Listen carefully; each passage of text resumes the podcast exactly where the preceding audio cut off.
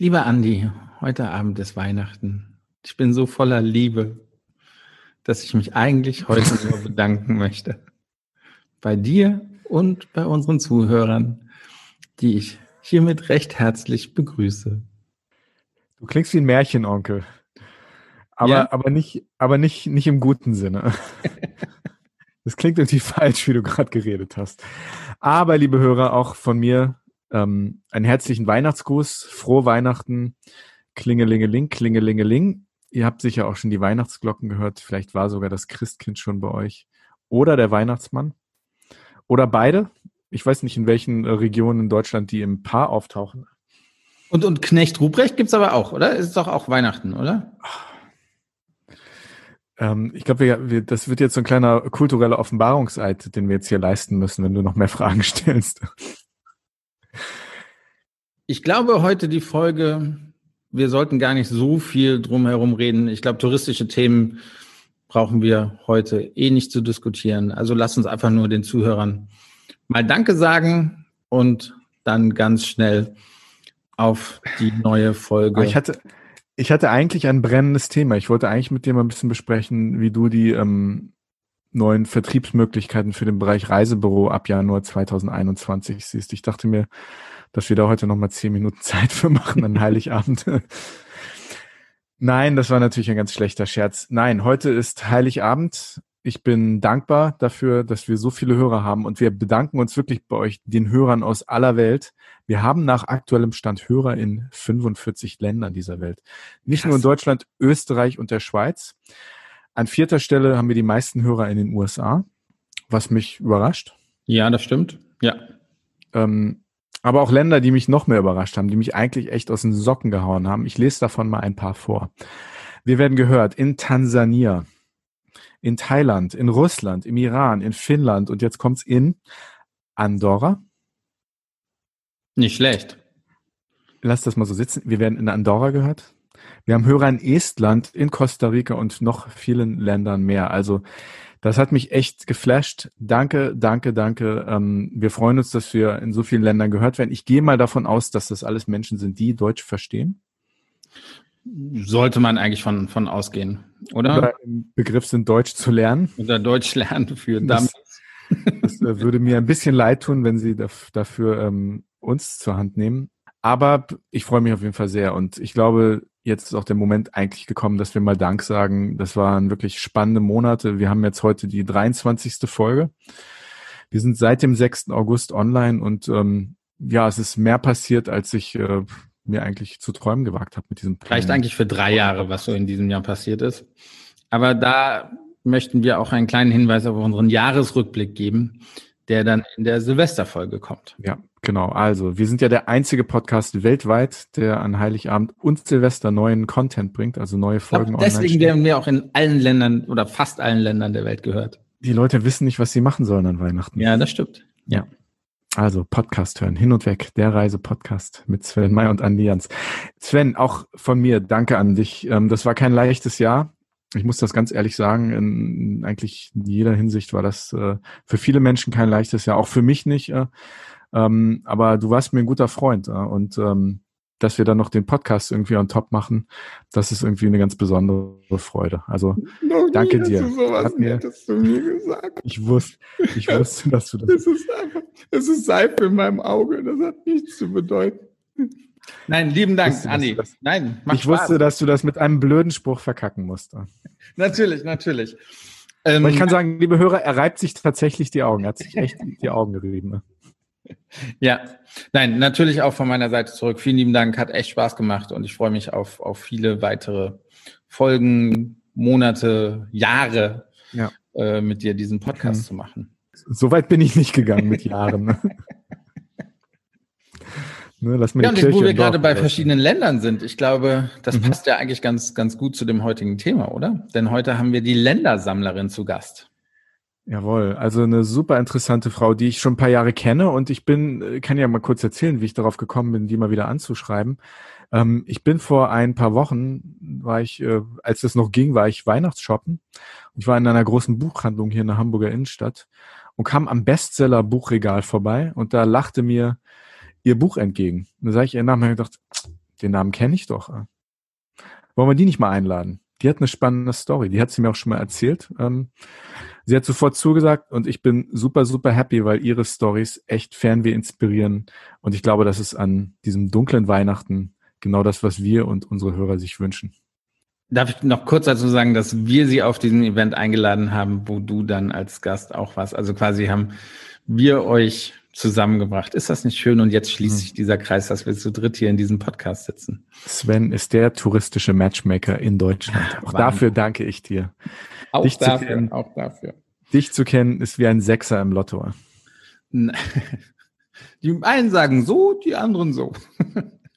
Aber lassen, lassen wir es mal so stehen. Ja, also ich freue mich wahnsinnig auf diesen Gast. Ich freue mich wahnsinnig auch auf die nächste Folge, wo wir unseren Jahresrückblick machen. Also, liebe Zuhörer, vielen Dank, dass ihr uns so treu zuhört. Wir hoffen, dass ihr nächste Woche auch dabei seid und ja, freut euch auf die Ländersammlerin. Hin und weg. Der Reisepodcast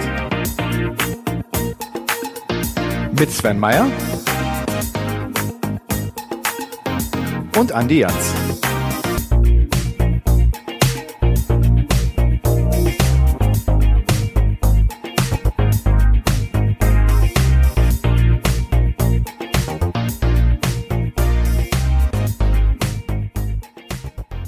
Eigentlich ist die 1966 in Frankfurt geborene Nina Sedano ausgebildete Bürokauffrau und hat lange in Branchen gearbeitet, die mit Reisen nur wenig zu tun haben. Dennoch hat sie sich über die Jahre mit Reisen einen echten Namen gemacht, aber nicht einfach irgendwie. Denn sie ist die Ländersammlerin und eine von nur 15 Frauen weltweit, die es geschafft haben, alle 193 Staaten der Vereinten Nationen zu bereisen. Im gesamten deutschsprachigen Raum ist sie bis heute die einzige, die alle 193 UN-Staaten besucht hat. Ihr Buch, Die Ländersammlerin, wurde zum absoluten Bestseller, aber blieb nicht ihr einziges Buch zum Thema Reisen um die Welt. Wir freuen uns sehr, dass sie heute bei uns zu Gast ist, um uns vom Ländersammeln zu erzählen. Herzlich willkommen, Nina Sedano. Hallo Nina, schön, dass du dabei bist. Hallo allerseits. Danke für die gute Vorstellung. Hat mir sehr gut gefallen. Super. ja, schön. Du bist eine ungewöhnlich interessante Frau und ich erinnere mich noch daran, wie wir uns vor ein paar Jahren kennengelernt haben. Du hattest eine der interessantesten Visitenkarten, die ich je gesehen hatte. Erinnerst du dich daran?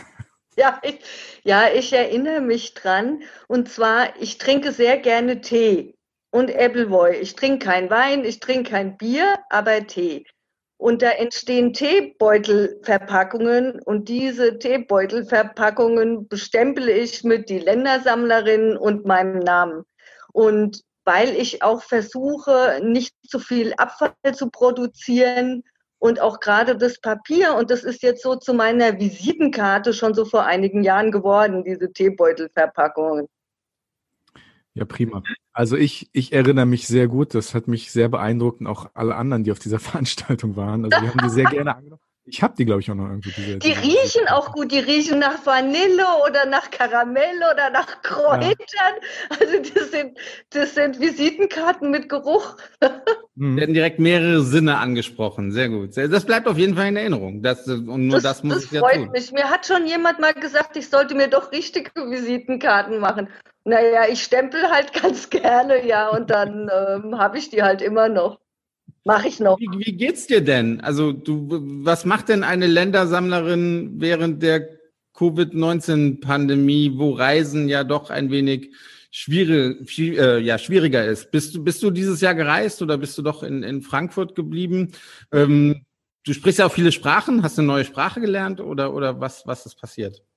Ich äh, möchte gerne mal eine nordische Sprache lernen und dann vielleicht mit Dänisch äh, weitermachen, weil ich Freunde in Dänemark habe und ähm, wollte schon immer mal eine Nordisch, ich habe so viele Süd, südländische Sprachen, Portugiesisch, Spanisch, Französisch, die, die spreche ich, aber noch nichts Nordisches. Und momentan in der Zeit habe ich mich mal so ein bisschen bemüht mit Dänisch. Und ich war auch in Dänemark dieses Jahr. Ähm, ich war eingeladen, Gott sei Dank, für zwei Wochen. Und da war ich im September mal weg und war auch hier ein bisschen in Deutschland noch unterwegs. Aber sonst war ich überhaupt nicht weg. Und das ist für mich total schlimm, nicht so einfach weg zu können. Im Moment liebäugle ich damit, nach Namibia zu gehen. Da gibt es nicht so viele Menschen, da ist mehr Platz und dann ist auch das Covid-Risiko niedriger. Und ich überlege gerade sinnvoll, weil ich ja so als Künstlerin und Buchautorin keine Auftritte haben kann, auch im Moment, mal dafür zwei, drei Monate auf eine Farm zu gehen jetzt im Winter. Mitzuhelfen, auszuhelfen, eine Farm mit Pferden, also sowieso mit Pferden auch dann ähm, Pferde putzen und, und sauber machen und reiten und äh, da mitzuhelfen. Das klingt sehr entspannt. Ähm, und Namibia hat, glaube ich, auch keine Reisewarnung. Also da kommt man, kommt man glaube ich, gut hin im Moment. Ja, man muss auf jeden Fall 72 Stunden vorher ähm, eine, eine Corona, also eine Covid-19 negativ vorweisen können, sonst kommt man da in Quarantäne. Und davon kraut's mir ja, irgendwo in Quarantäne zu sein. Also ich würde ja ausflippen, wenn ich irgendwo hinreisen will und will loslegen und will rumziehen und dann sitze ich irgendwo zehn Tage in einem Hotel. Also das kann ich mir überhaupt nicht vorstellen. Ich glaube, was, was wir uns alle fragen, wie wird man überhaupt Ländersammlerin? Also du, du hast ja, wie wir im Intro auch gesagt haben, eigentlich so, das Reisen wurde dir nicht in die Wiege gelegt, so, so wirklich. Also es war nie dein Beruf. Ähm, wann hast du dann festgestellt, boah, jetzt will ich aber alle Länder der Welt. Ich war jetzt schon in 80, 60 Ländern, aber jetzt will ich alle Länder. Wie, wie kommt man darauf? Wie, wie, wie ist das bei dir? Wie war die Entwicklung, dann, dann Ländersammlerin zu werden? Es hat sehr lange gedauert. Äh, ich bin das erste Land, da war ich fünf. Da bin ich nach Österreich mit meiner Mutter. Meine Eltern waren schon geschieden, Skifahren so eine Woche Skifahren. Wir waren dann in der Pension und die auch günstig gewesen ist. Und dann bin ich nicht sehr viel rumgekommen. Bis ich 20 war, hatte ich auch nur 20 Länder. Heute die jungen Leute, die sind dann schon viel weiter gereist.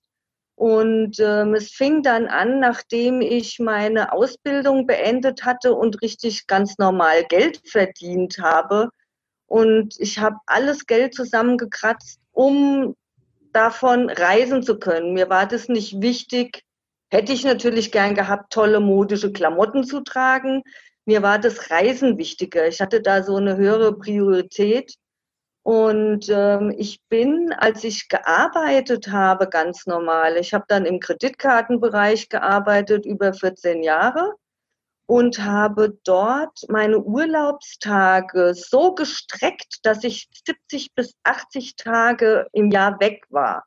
Also ich hatte 30 mhm. Urlaubstage und hatte dann jeden Monat, durfte ich von Überstunden noch einen Gleittag nehmen und war dermaßen geizig mit meinen Urlaubstagen. Also ich habe dann immer noch irgendwie einen Feiertag mit da reingepackt und bin auch direkt von der Arbeit, das waren zwei Stationen zum Flughafen in Frankfurt, sehr praktisch, bin immer von meiner Arbeit los, war arbeiten, bin dann zum Flughafen und wenn ich zurückkam, kam ich auch von der Reise zurück, habe mir auf dem Flughafen noch schön die Zähne geputzt und mich frisch gemacht, sofern das ging und bin dann so auf Zwischenstopp ins Büro und bin dann irgendwie nach fünf, sechs Stunden, da war ich jetzt nicht Vollzeit, ähm, bin dann nach Hause. Ich habe natürlich Vollzeit gearbeitet, aber es war auch durchaus okay. Man konnte auch mal sechs Stunden am Tag arbeiten.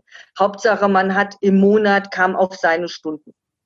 Wie, wie, du hast eben gesagt, Österreich war das erste Land, was du nach Deutschland, ähm, also dein allererstes Ausland. Äh, was war denn das 193. Land, das du besucht hast? Das war Turkmenistan. Oha. Aber mhm. ich war noch nicht fertig mit der anderen Sache und zwar mit den Ländern. Ich hatte ja meinen Job geschmissen, dann mit 36 und da hatte ich ungefähr die Hälfte der Länder auf dieser Welt bereist. Und ich habe meinen Job geschmissen wegen Mobbing am Arbeitsplatz und mir ging es auch in der Zeit Anfang 30 überhaupt nicht gut, weil ich gerne eine Familie haben wollte und alle meine Freunde Kinder hatten und Familie hatten und ich hätte das auch gern gehabt. Ich habe mich aber scheiden lassen von meinem Ehemann und Kinder hatten wir auch nicht. Und dann bin ich mit 36 meinen Job geschmissen und bin einfach, wollte einfach mal raus und wollte weg und kam auch damals überhaupt nicht auf die Idee, Länder zu sammeln oder alle Länder dieser Welt zu bereisen. Ich wollte einfach nur weg und neue Sachen sehen. Und dann hat eine Freundin mal zu mir gesagt, da war ich Ende 30, Nina, du kannst nicht jedes Dorf auf dieser Welt bereisen. Und dann habe ich gesagt, ja, warum sagt sie das? Natürlich kann ich das nicht jedes Dorf auf dieser Welt bereisen, aber ich habe dann so gedacht, na ja, aber vielleicht jedes Land. Ich war damals bei 136 Ländern. So viel hatte ich im Leben auch nie geplant. Und dann habe ich so beschlossen mit Ende 30 oder fast 40, dass ich vielleicht doch jedes Land dieser Welt schaffen könnte. Und dann hat es noch sechs Jahre gedauert und ich habe es wirklich geschafft. So, das dazu. Und das letzte Land, was du besucht hast, war? War Turkmenistan. Das war am schwierigsten für mich, da reinzukommen, weil ich reise ungern organisiert. Also organisiert nur, wenn ich muss, wenn es nicht möglich ist, von wegen Infrastruktur. In Saudi-Arabien durfte ich nicht alleine einreisen als Frau. Dann im Jemen war es sehr schwierig. Da habe ich mich dann einer Reisegruppe angeschlossen. Algerien, Mali damals auch. Das war auch einfach nicht möglich, vor über 20 Jahren da so einfach auf eigene Faust rumzureisen. Hm. Aber ich glaube, Turkmenistan ist heute noch sehr schwer. Ich glaube, es ist wahrscheinlich heute das schwerste Land, wenn man ein Visum bekommen möchte. Noch schwerer als Nordkorea, glaube ich. Ja, Nordkorea war überhaupt nicht schwer. Also das hat man in, in der Gruppe, hat man ganz einfach ein Visum bekommen. Das ist natürlich jetzt auch schon wieder über zehn Jahre her, aber Nordkorea ist ganz okay. Ich glaube, Saudi-Arabien ist schwierig. Äquatorialguinea war auch schwierig und Turkmenistan ich wollte gerne 14 Tage bleiben, weil ich natürlich auch was von dem Land sehen wollte. Ich hätte drei Tage reingekonnt ohne Visum, einfach so als Transitvisum. Nur drei Tage. Das Land hat drei UNESCO-Welterbe, die ziemlich weit auseinander liegen. Und die wollte ich unbedingt sehen. Und die drei Tage waren mir zu kurz. Und 14 Tage, da hat einfach die Regierung mir das gekürzt und hat gesagt, nee, du kannst nur zehn Tage bleiben. Ich, ich wollte gerade fragen, ähm, du 193 Länder bereist. Ähm, du gehst ja nicht nur über die Grenze und nimmst den nächsten Flieger zurück, oder? Also wie, wie muss man sich das vorstellen? Du nimmst dir dann auch schon Zeit, äh, die, die touristischen Highlights zu sehen oder ein bisschen mehr vom, vom Land zu sehen. Also es geht ja auch nicht nur um den, im, in, um den Stempel im Pass, oder? Überhaupt nicht, um Gottes Willen. Es gibt so ein paar Leute, die machen das, ähm, wer am schnellsten ist oder wer da zuerst Erster ist. Und das hat mich überhaupt nicht interessiert, also Erster oder auch damit irgendwie Profit zu machen. Das, ich hatte auch nie Sponsoren. Mich haben Leute gefragt, ja, wie hast du das gemacht? Hattest du Sponsoren? In den ich, nein, ich hatte überhaupt keine Sponsoren. Ich wäre damals mit 30, was ja jetzt schon einige Jahre her ist, nie auf die Idee gekommen, irgendwie Sponsoren mir zu suchen, die mir dann irgendwie einen Teil der Reise finanzieren. Und ich bin sehr viel, ich war zweimal, ähm, einmal zehn Monate, einmal elf Monate am Stück unterwegs und habe in äh, Korea angefangen, bin dann auf dem Schiff nach Japan rüber, bin dann auf die Philippinen, Taiwan und dann an Land ähm, Vietnam und bin dann bis Indien über Land gereist und äh, musste zwar nach Myanmar damals fliegen, weil man konnte nicht über Land reisen. Wenn ich aber die Möglichkeiten habe, irgendwie über Land zu reisen, mache ich das auch, auch in Afrika. Also ich möchte ich wenig Flieger benutzen und ähm, ich bin dann nach A geflogen und dann von B wieder zurück und zwischendrin hatte ich halt die Zeit und habe gesehen, okay, was mache ich da?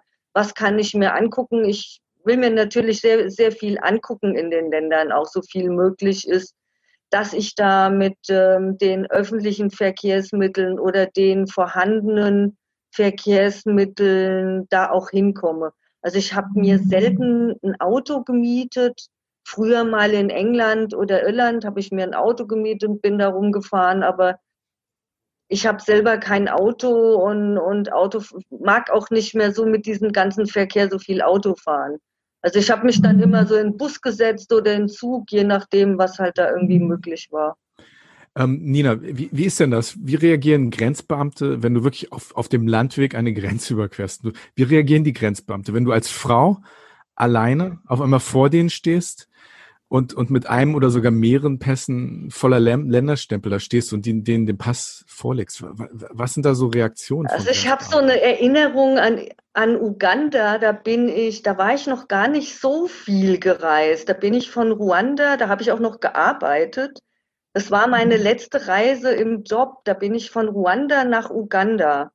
und hatte so eine Tragetasche dabei, gar keinen Rucksack und, und äh, kein Rollkoffer, was ich jetzt habe. Und da hat der Grenzbeamte, da musste ich die Tasche öffnen. Der hat mich dann in einen speziellen Raum, ich wäre eigentlich lieber draußen gewesen und hätte vor allen Leuten, die hätten da ruhig zugucken können, wenn ich, mir war das unangenehm, mit diesem Mann alleine in einen Raum zu gehen, wo ich meine Tasche aus, also raus, die Sachen, meine Sachen raustun musste. Und dann hat er nur geguckt und mit dem Kopf geschüttelt. Ich nehme an, dass der weniger zu Hause hatte als ich in der Tasche. Also das fand ich schon, schon sehr krass. Und einmal auch, dann spreche ich zum Glück viele Sprachen.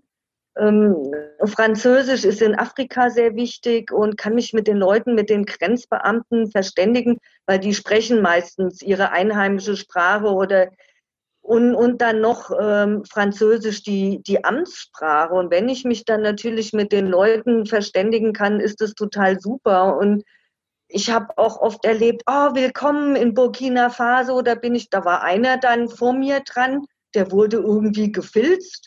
Da war irgendwas mit dem nicht in Ordnung. Und ich dachte, ach du meine Güte, um Gottes Willen. Jetzt, wenn der den schon so filzt, was macht er denn gleich mit mir? Und er war dann aber super freundlich. Also die, die freuen sich dann auch, dass überhaupt mal jemand in ihr Land kommt und auch als Frau jetzt allein, es ist schon manchmal so ein bisschen komisch, ja, im Sudan bin ich in Südsudan und da war da gerade das Referendum durch und da musste ich raus, alle mussten aus dem Bus raus und wurden gefilzt und dann haben die mich im Zelt, da saßen mehrere Männer, sind ja meistens so, dass es nur Männer sind. Und die reden dann alle irgendwie auf mich ein auf Arabisch. Und ich hatte mal Arabisch Volkshochschulkurs gemacht. Der ist aber schon 20 Jahre her. Und dann habe ich denen erstmal so gesagt, hier langsam, langsam. Hab dann auf Deutsch losgeredet und habe dann auf Arabisch gesagt, sie möchten noch bitte langsam reden. Also ich verstehe ihre Sprache nicht so gut, ja und habe dann auch erzählt, welche Sprachen ich spreche, ob mich da einer irgendwie ansprechen kann. Und einer konnte dann so ein bisschen Englisch. Und dann habe ich denen das halt dann auch so erklärt, warum. Also es, ähm, es sorgt immer für Aufsehen, wenn ich unterwegs bin. Ich bin 1,76 groß, bin blond und falle schon sehr auf. Also auch wenn ich nicht auffallen möchte, ich ziehe dann immer irgendwie so eine Kappe auf, auch wegen der Sonneneinstrahlung und möchte nicht so gerne auffallen, aber ich falle halt in Afrika auf, ja, und auch in Asien. Ähm, du hast gerade von, von einer unangenehmen Situation besprochen mit, mit dem Grenz, äh, mit, mit Zollbeamten an der Grenze. Du, du hast 193 Länder bereist. Da sind jetzt sicherlich einige Gefahrensituationen auch mit dabei, oder? Also nicht, nicht jedes Land ist ja richtig sicher auch zu bereisen. Es, es gibt ja Konflikte, es gibt Krisen. Ähm, äh, wie, wie war das? Hattest du jemals ja, Angst, Todesangst? Fühltest du dich jemals sehr, sehr unwohl in, in einem Land? Äh, kannst du darüber ein bisschen was erzählen? Ich habe mich mal unwohl gefühlt. Man hat mich aber vorher gewarnt von der Republik Moldau. Da bin ich ausgereist und da musste ich zeigen, wie viel Geld ich dabei hatte. Also ich konnte da jetzt nicht so tun, als hätte ich nicht. Und der Mann, ich hatte damals sehr viel Bargeld dabei, ich glaube so 2000, 3000 Euro noch, weil ich so vier Monate unterwegs gewesen bin. Und da war das mit den Automaten noch nicht so sehr mit Geld ziehen und ich meide auch Automaten, weil ich ja im Kreditkartenbereich gearbeitet habe. Und dieser Grenzbeamte wollte Geld von mir haben. Also der hat mich richtig erpresst. Und dann fing ich so ein bisschen gekünstelt an zu heulen, weil ich den nicht verstanden habe, weil der hat Russisch oder Rumänisch gesprochen und mein Russisch ist Grundkenntnisse, aber mehr auch nicht. Ich wusste genau, was der wollte. Dann war da noch eine Frau dabei, das war wieder ein Mann. Die Frau hat gesagt, jetzt lasse doch mal in Ruhe, das habe ich verstanden. Und dann habe ich mit diesem ganz vielen Geld so 20 Euro gezückt und habe gemeint, ob das reicht. Und dann hat er gesagt so, ja. Und dann bin ich also nur 20 Euro losgeworden. Es hätte schlimmer sein können, hätte mich schlimmer treffen können. Es war halt mehr so unangenehm, weil ich mich nicht verständigen konnte und konnte mich verbal nicht wehren. Und bin sonst, Gott sei Dank, äh, nicht in gefährliche Situationen geraten. Einmal in Nigeria, da war ich einfach so, das hat aber jetzt nichts mit der Grenze zu tun Da war ich einfach so unterwegs ähm, am Managua-See und ähm, da wollten mich zwei junge Leute überfallen. Ich hatte eine ziemlich neue Spiegelreflexkamera dabei, noch eine alte analoge, also ich habe ganz viel natürlich analog fotografiert. Und da war so von Simon Bolivar so ein Denkmal und ich habe gedacht, soll ich jetzt meine Kamera rausholen oder nicht? Weil mir war es schon ein bisschen unangenehm. Das waren wenig Leute da unterwegs, obwohl das eine, äh, die Hauptstadt Managua eine große Stadt ist, aber gerade da in der Gegend da habe ich gesagt, komm, jetzt fotografierst du mal, wozu hast du die Kamera dabei? Habe mir selber gesagt, stell dich nicht so an. Dann war weiter weg noch ein Obelisk, den wollte ich fotografieren, weil da auch so ein bisschen die Sonne untergegangen ist. Das war aber so einsam und dann habe ich gedacht, nee, Nina, das lässt du jetzt mal. Und ich denke das so und laufe weiter und auf einmal sehe ich einen jungen Mann vor mir und einen jungen Mann hinter mir, der, der irgendwie so nach hinten guckt und normalerweise sehe ich, wie die Leute mich angucken, wenn sie neugierig gucken oder interessiert oder wer ist denn das oder wo, wo kommt die denn her? Und der hat aber irgendwie immer nach hinten geguckt, aber nicht mich an, sondern woanders hin. Und da war hinter mir noch ein junger Mann. Die waren so, ich weiß es nicht, 17, 18 schien mir so. Ich war damals paar 30. Und da habe ich gedacht, oh, das sieht aber jetzt ganz schlecht aus. Habe aber so getan, als würde ich die nicht bemerken hab aber schon angefangen so zu zittern, scheiße, was machst du jetzt, weil die wollten mich überfallen. Und dann war gegenüber einer mit einem Walkie-Talkie irgendwas, ein älterer Mann hatte der in der Hand. Und dann ähm, bin ich einfach auf diesen Mann ganz normal zugelaufen, habe auf was auf Spanisch gesprochen, also Hola, mit dem geredet und dann sind die Typen weg. Und dann hat er zu mir gesagt, ja, die wollten dich gerade überfallen. Und da bin ich richtig sauer geworden, habe gesagt, ja, und du hast es jetzt die ganze Zeit beobachtet. Gott sei Dank habe ich das gemerkt. Warum hast du nicht eingegriffen?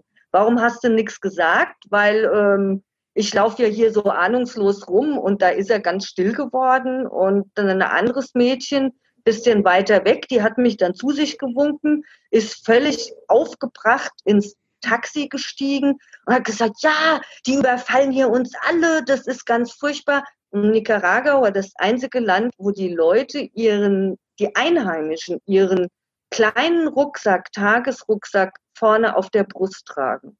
Also sonst alle Leute überall, das war damals, da war ich in den 90er Jahren, war das einzige Land, wo die das vorne getragen haben, dass die auch also alle überfallen wurden. Und das war mal so eine Situation, da hatte ich Glück gehabt, dass mir das aufgefallen ist und dass ich das gemerkt mhm. habe, ja, und sowieso schon ein komisches Gefühl hatte und mich auf mein Bauchgefühl verlassen konnte. Ich glaube, du hast wahrscheinlich ähm, nicht nur einen, sondern wahrscheinlich mehrere Schutzengel, wenn das so deine, deine gefährlichsten Geschichten sind, ne? dass du einmal irgendwie, also da geht's ja da eigentlich um dein Hab und Gut, aber so richtig gefährliche Situationen, wie man sich das vorstellt, dass du auch mal in Konfliktgebiet oder, oder so Gefahrenzonen wirklich gekommen bist. Das ist dir nicht passiert, oder? Ich war in einem Rebellengebiet, wusste ich aber nicht. Also mir war das nicht so bewusst.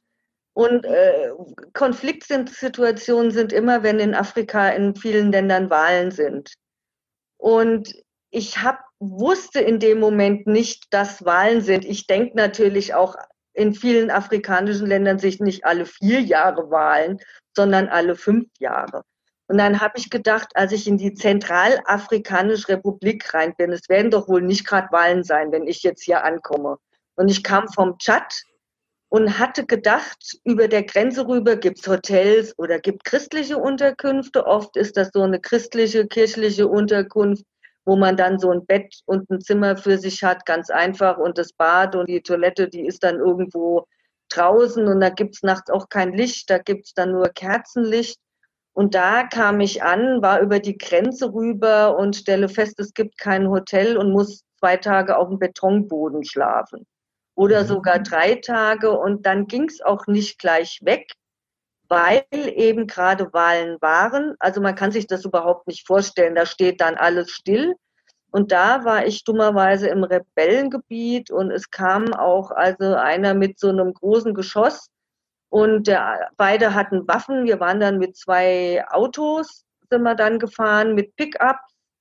Wo 20 Leute hinten drauf saßen, auf ihrem Gepäck, auf allem. Und das war schon, habe ich dann Leute von Ärzte ohne Grenzen, zwei Dörfer weiter getroffen, die haben gesagt, also das ist schon hier sehr gefährlich. Ja. Und, und ich wusste und du mittendrin. Nicht.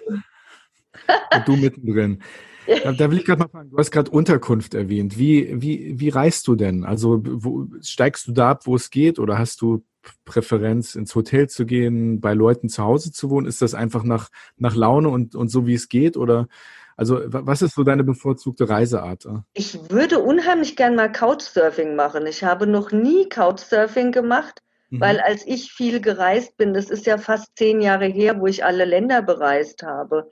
Und Couchsurfing, weiß ich nicht, ich erinnere mich so dunkel dran, als ich so in den letzten Ländern war, äh, kam das so, wurde das immer mehr äh, bekannt mit dem Couchsurfing. Ich habe mich aber nicht getraut. Für mich ist es natürlich das Schönste, wenn ich irgendwo ein Dach über dem Kopf habe und ein Bett habe bei Leuten, wo ich eingeladen bin. Und ich hatte das Glück, ich gehöre zu einem internationalen Laufclub. Die gibt's in ganz, ganz vielen Ländern und die auch in Frankfurt. Hier bin ich seit den Anfang der 90er Jahre bin ich in Frankfurt mitgelaufen und die heißen Hash House Harriers und die gibt's glaube ich auch in Hamburg, gibt's in Berlin, gibt's in München, wenn sie sie noch gibt. Und da habe ich immer die Leute kontaktiert. Da hatte ich irgendwie so eine Namen, Adresse und habe gefragt, hallo, ich will mit euch laufen. Das ist so querfeldein. Wird da gelaufen, immer an unterschiedlichen Orten. Also da lernt man auch viel von dem Land kennen. Wir sind auch durch Slums gelaufen in Afghanistan und auch in Angola sind wir da. Also und da habe ich oft Glück gehabt, dass dann jemand gesagt, habe ich gefragt, ich bin für ein paar Tage da und äh, möchte gern mit euch laufen und gibt es jemand, der ein Bett für mich hat? Und das hat oft geklappt. Mhm. Und da war ich bestimmt in 60, 70 Ländern oder nicht in den Ländern, aber auch in Gruppen, wo ich mitgelaufen bin und wo ich eine Unterkunft hatte. Und es ist ja auch so, wenn ich dann irgendwo untergekommen bin, dann lade ich die Leute natürlich zum Essen ein oder zeigt mich dann irgendwie auch erkenntlich. Und sonst bin ich ganz, ganz früher, als es noch nicht so viele Hostels gab, da gab es die Jugendherbergen, bin ich eigentlich immer in Jugendherbergen gegangen. Und dann später kamen Hostels dazu und ähm, ich war natürlich dann auch immer gerne im Mehrbettzimmer und habe andere Traveler kennengelernt. Und ich finde es auch so schön, diese Begegnung, dass man sich austauscht. Ach, wo warst du denn? Ach, da will ich noch hin. Erzähl mal, wo hast du da übernachtet? Und dann, dann ging das immer so, also gar nicht irgendwie übers Internet, wir, über, über den Austausch. Dass wir uns dann Tipps gegeben haben, ach, da würde ich mal dahin gehen, da ist es gut und, und so war das dann. Ähm, laut Vereinten Nationen gibt es offiziell 193 Staaten. In, die hast du alle bereist. Inoffiziell gibt es ja ein paar mehr. Kannst du unseren Hörern mal erklären, woran das liegt, was das bedeutet? Und hast du vielleicht mehr als diese offiziellen 193 äh, und warst auch noch in ein paar inoffiziellen Staaten? Kannst, kannst du das kurz darlegen? Ja, die, das, die, das sind ja Mitgliedstaaten der Vereinten Nationen, die dann anerkannt sind. Und das ist so eine politische Sache, wie das jetzt funktioniert, wie die anerkannt werden. Zum Beispiel Taiwan ist nicht offiziell anerkannt, weil wohl wahrscheinlich China von dem Vetorecht Gebrauch macht. Ich war aber auch in Taiwan. Dann ist der Vatikanstaat auch nicht ähm, anerkannt oder zumindest kein, kein Staat an und für sich. Also wie gehört nicht zu den Mitgliedstaaten der Vereinten Nationen der Kosovo auch nicht, Palästina auch nicht, Transnistrien auch nicht. Das sind aber auch Regionen, wo ich gewesen bin. Oder man kann auch sagen, Französisch-Guayana oder so Guadeloupe gehört ja zu Frankreich, aber auf den Inseln war ich halt, bin ich halt auch gewesen. Nur ich finde 193 ist eine Wahnsinnszahl. 192 ähm, fand ich damals ganz toll, weil ich bin am 19.02. geboren und dann ist diese 192, diese Zahlenfolge hat auch so gut zu mir irgendwie gepasst. Und ich finde 193, das reicht eigentlich. Es gibt die FIFA, die hat dann noch irgendwelche anderen Staaten mehr oder, oder bei den Olympischen Spielen kommen die dann auch mit, mit Fahnen von anderen Regionen noch, die halt nicht zu den Mitgliedstaaten gehören. Und ich, ich finde es schon Wahnsinn, dass du ein Land wie Transnistrien kennst. Das habe das hab ich noch nie gehört, sorry. Ja, das ist bei der Republik Moldau. Da sind wir mal so ein bisschen reingefahren. Da war ich in der Republik Moldau bei einer eingeladen. Da war ich schon in, in Kirgisien, hatte ich die schon besucht. Die gehörte auch zu diesem internationalen Laufclub, zu diesen Hashhouse Harriern. Also man sieht, sieht sich dann auch durchaus mal wieder. Die Leute, wo ich eingeladen war, die hat für Peace Corps gearbeitet und war dann halt von Kirgistan ähm, dann in die Republik Moldau und da war ich bei ihr und dann waren wir ein paar Leute und die haben gesagt, ach komm, wir fahren dich jetzt ein bisschen rum und sind dann so nach Transnistrien und mit einem Diplomatenauto und dann wollten die uns kontrollieren. Dann haben wir gesagt, oder zumindest unser Fahrer, der Diplomat war, nö, das ist Diplomatenauto, nix Kontrolle, ja. Und sind dann einfach, dann habe ich gedacht, ach, wie toll, ich muss mal nicht irgendwie einen Pass zeigen oder so. Also das fand ich schon sehr cool. Hm. Ähm, du, du hast, äh, du bist ja wirklich Teil eines ganz exklusiven Clubs, diese Ländersammler.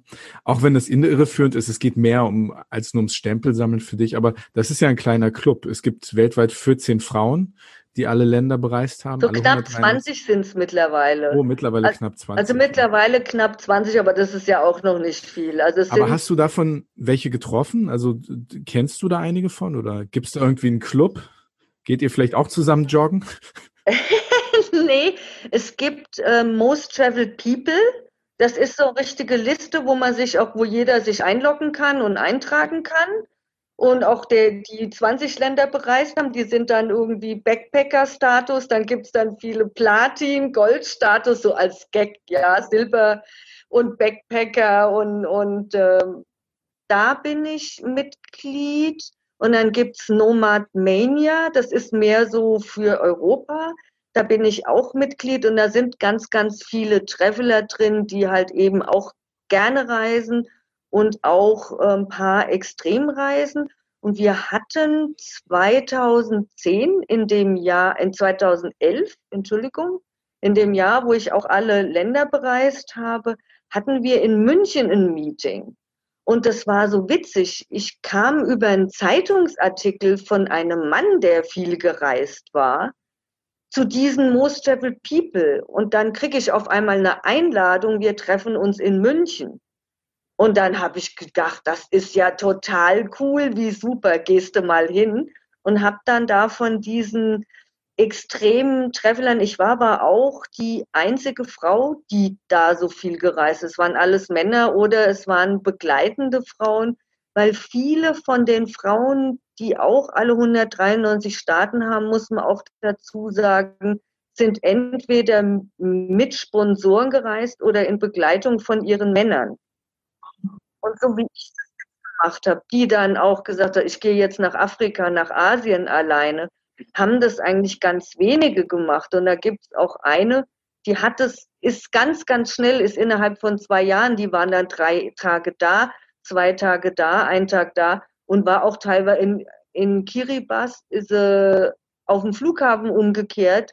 Und das finde ich, das geht ja für mich gar nicht. Also ich muss schon einen Tag da gewesen sein auch. Hm. Du bist ja immer diejenige, die mit, die mit Ja antworten kann, wenn du gefragt wirst, ah, warst du schon mal da oder da oder da? Wie, wie ist denn das, wenn du auf eine Party gehst oder irgendwo eingeladen bist und mit anderen Menschen über das Reisen redest?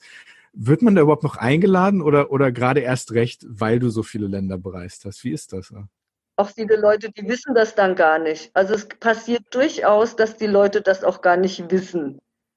Ich ähm, erzähle das nicht so sehr, weil ich leider auch viele Leute habe, die das eben gar nicht nachvollziehen können oder weil ich auch sehr viel Neid erlebe.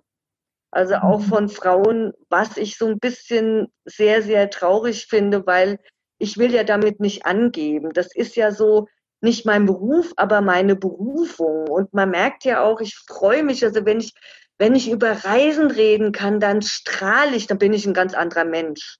Das so, sehen wir gerade. Ja, das stimmt. In das diesen Corona-Zeiten schiebe ich einen Frust ohne Ende. Aber Reisen, oh, da geht für mich die Welt auf, ja. Also das mhm. ist so, so schön. Und ich Viele Leute können das aber nicht nachvollziehen. Die haben Familie, die haben mehrere Kinder. dann sagt einer auch, naja, dein Buch interessiert mich nicht, weil das ist nicht mein Genre. Und das finde ich dann so ein bisschen schade, weil die Bücher habe ich ja auch geschrieben, um anderen irgendwie so ein bisschen Mut zu machen oder auch ihnen irgendwas anderes zu zeigen, was man halt auch mit seinem Leben machen kann. Und das soll ja nicht, ich will damit nicht angeben und aber viele Leute denken vielleicht, dass ich angebe oder es kommt so rüber, ich weiß es nicht. Und ich habe ja damals die Länder für mich bereist und nicht, um jetzt irgendwie damit groß rauszukommen oder irgendwie irgendwas. Das wird nur, das ist nur jetzt viel wichtiger, die ganzen Frauen, dann geht's dann los, ach, die erste Asiatin, die, die, die alle Welt, alle Länder bereist hat dann die erste, die jüngste. Und ich so, und da kommt eine, weil sie die jüngste ist, ins Guinness Buch der Rekorde. Und daran habe ich überhaupt nicht gedacht, als ich losgezogen bin. Ja. Du hast alle Länder der Welt bereist. Wohin zieht es dich jetzt noch? Also wo machst, wo machst du Urlaub oder, oder was steht noch? Jeder, jeder Mensch hat irgendwie so Traumorte, die er auf jeden Fall mal sehen möchte oder, oder Länder, die er auf jeden Fall sehen möchte. Es gibt Bucketlist und so weiter und so fort. Wohin zieht ist dich im Urlaub? Reist, also du reist ja immer noch unglaublich gerne, das sieht man dir an. Also die Hörer müssen sehen, wie das Gesicht strahlt, wenn, wenn sie reden. Wo, wohin gehst du in Urlaub? Wohin reist du jetzt noch gerne, wo du doch schon fast jedes oder jedes Land gesehen hast? Es gibt so viele UNESCO-Welterbe, die ich noch nicht gesehen habe. Es gibt 1121, wenn, wenn ich mich nicht täusche, weil jedes Jahr kommen neue hinzu. Ich habe 550 so ungefähr, ich kann es nicht so genau sagen, gesehen, also so, so äh, knapp die Hälfte. Und da gibt es doch einige, in Deutschland habe ich sie alle gesehen. Da gibt es doch einige in einigen Ländern, die ich noch nicht gesehen habe. Aber ich finde es auch sehr schön, einfach bei Leuten eingeladen zu sein und äh, mit den Leuten was zusammen unternehmen mein Problem ist auch, ich habe keine Familie. Ich habe jetzt selber, ich war mal verheiratet, hab, bin dann aber geschieden worden.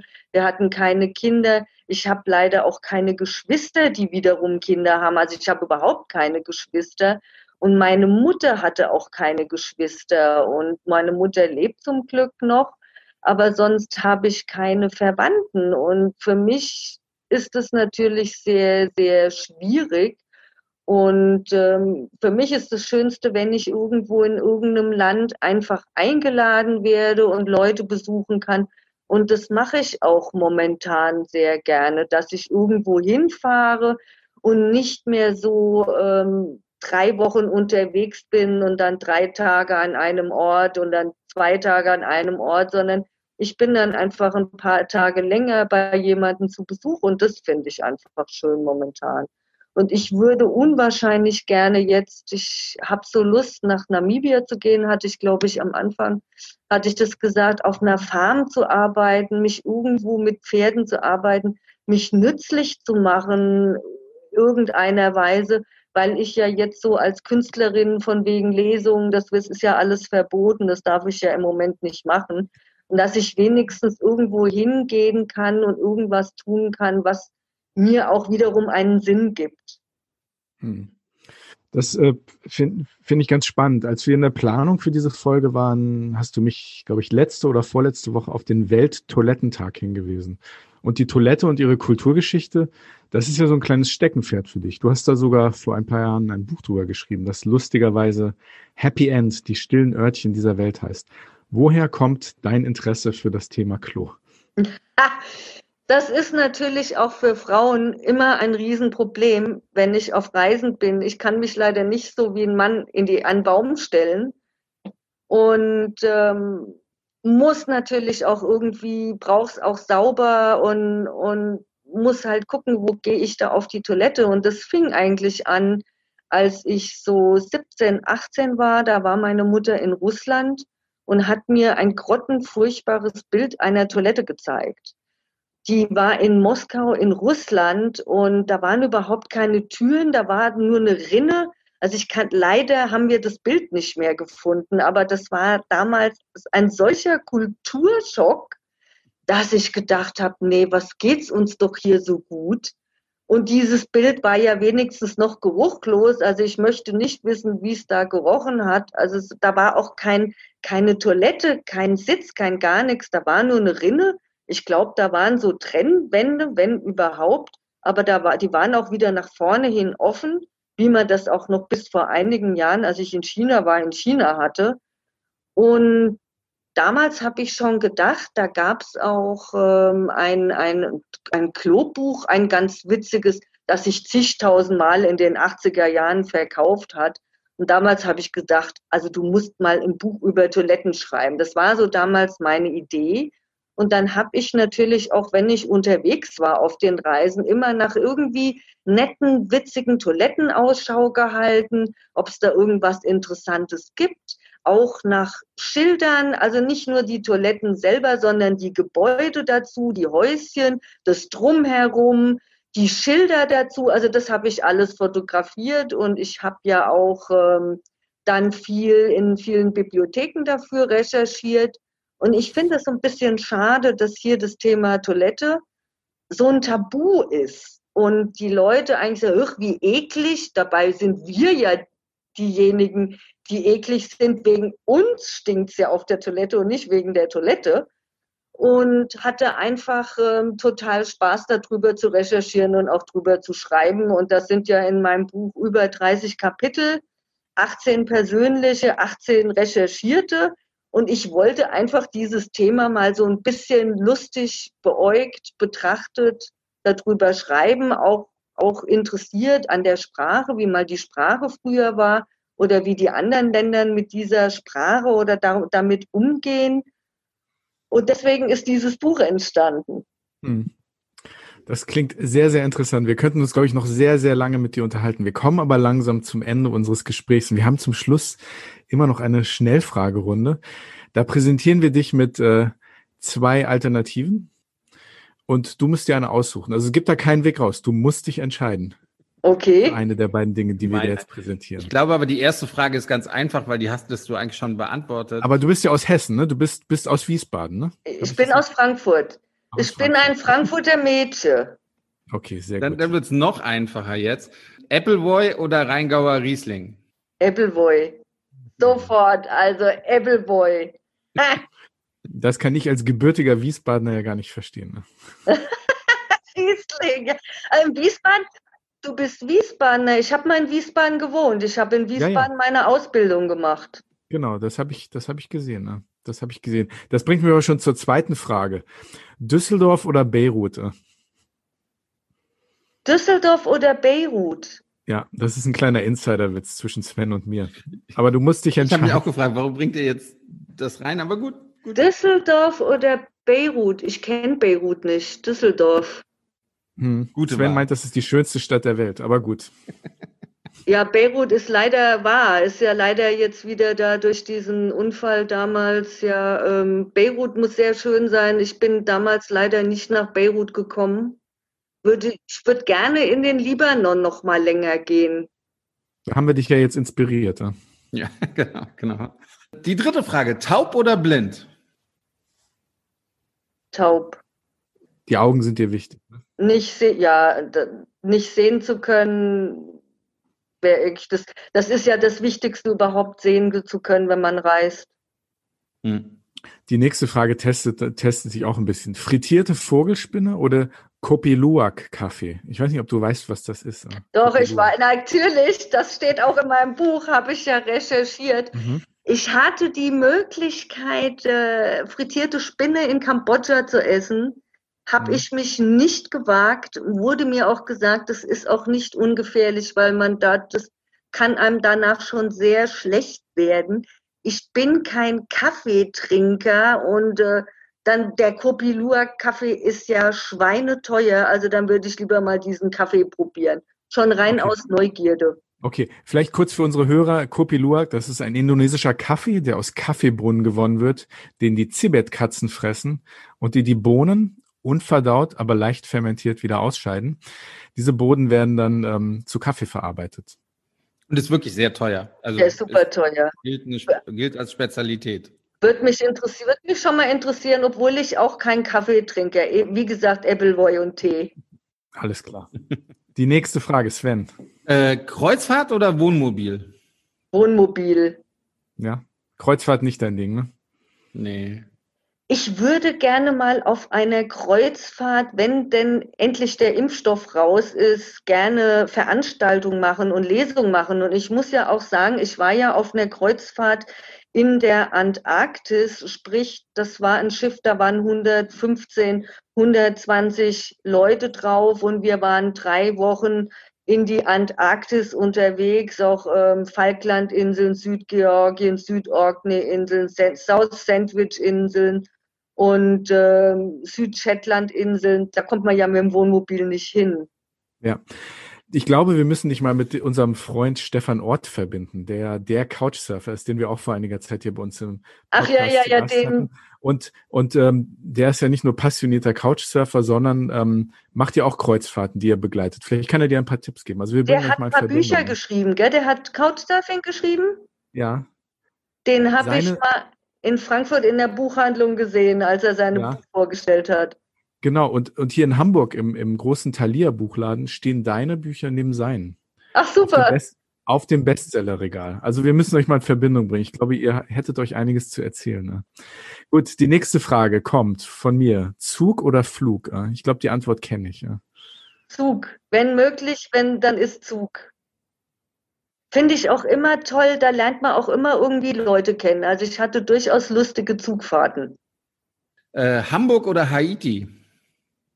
Hamburg ist da doch ein bisschen sicherer als Haiti. Also Haiti, da hast du dir schon das ärmste Land. Das ist ja schon das ganze ärmste Land auf dem Südamerika. In Hamburg gibt es auch böse Ecken. Da möchte ich abends nicht langlaufen. Aber ach, durchaus Hamburg. Ich war dies Jahr in, im Miniaturwunderland. Ganz toll. Okay. Schön, ne? Also das war richtig, da war ich richtig begeistert, hätte ich stundenlang rumgucken können. Also ich war nach zwei Stunden war ich platt. Wir sollten denen vorschlagen, dass wenn die dort wirklich alle 193 Länder drin haben, dass es eine kleine Puppe von dir gibt, die dann da Ja, ja, ich hätte, ich hätte mich ja, ich hätte mich ja irgendwo in so ein Stadium reinsetzen können, ja. ja. Nächste Frage: Mondreise oder Marsreise? Mond, Mond. Lieber auf dem Mond, ja das war, das war auch so die Sache, da haben, haben ein paar Leute gesagt, Nina, also jetzt hast du alle Länder bereist, dann kannst du ja zum Mond als nächstes. Und dann hat dann einer gesagt, ja, dann fang mal schön an zu sparen, ja. Ja, die sind, glaube ich, noch was teurer. Ja, aber wer weiß, vielleicht wird ja auch. Ja, die kann ich mir nicht leisten, also. die letzte Frage, hin oder weg? Urlaub lieber in der Nähe oder doch die Fernreise? Hin und weg. Ähm, ich bin lieber hin und weg. Momentan ist es so, ich bin sehr mit Europa zufrieden. Also ich freue mich schon, wenn ich, wenn ich in Europa durch Europa reisen kann, weil es da ja auch viele Ecken gibt, die ich noch nicht kenne und auch einige UNESCO-Welterbe, die ich mir angucken möchte. Also dann vielleicht eher mal so ein bisschen in der Nähe bleiben. Hm. Abgesehen von dem Wunsch, nach Namibia zu fliegen, ja. So oder so wünschen wir dir, dass du bald wieder reisen kannst, nicht zwingend zum Ländersammeln, sondern dass du deine Reisepassion wieder ausleben kannst. Ähm, wir danken dir sehr. Ich freue mich, dass es geklappt hat, dass wir noch mit dir reden konnten. Ähm, ja, liebe Zuhörer, die Welt ist ihre Familie und sie ist auf der ganzen Welt zu Hause. Das war hin und weg mit der Ländersammlerin Nina Sedano. Das Buch Die Ländersammlerin ist im Eden Verlag erschienen und überall da zu kaufen, wo es Bücher gibt, online und offline. Ja, und es war sehr schön, mit dir zu reden, liebe Nina. Tolle Geschichte. Ich danke vielen, euch vielen auch Dank. für das tolle Interview. Und ähm, wir wünschen dir frohe Weihnachten, einen guten Rutsch ins neue Jahr und alles Gute für das Jahr 2000, 2021 kommt. Muss genau, das, das, ist das nächste Jahr dann, Andi. Ja, genau. Das ist das nächste Jahr, ganz genau. Euch zweien auch und allen Zuhörern ebenso. Ja, und an unsere Zuhörer, wenn ihr Fragen, Vorschläge oder Anmerkungen habt, könnt ihr uns wie immer sehr gerne kontaktieren auf Instagram unter Hin und Weg Podcast oder auch auf Facebook ebenso unter Hin und Weg Podcast. Und ja, wir bedanken uns, dass ihr diese Woche dabei wart und würden uns sehr freuen, wenn ihr nächste Woche wieder dabei seid bei Hin und Weg, der Reisepodcast mit Sven Meyer und Andi Jan. Und vielen lieben Dank, liebe Nina. Danke dir. Mal wieder. Alles Gute.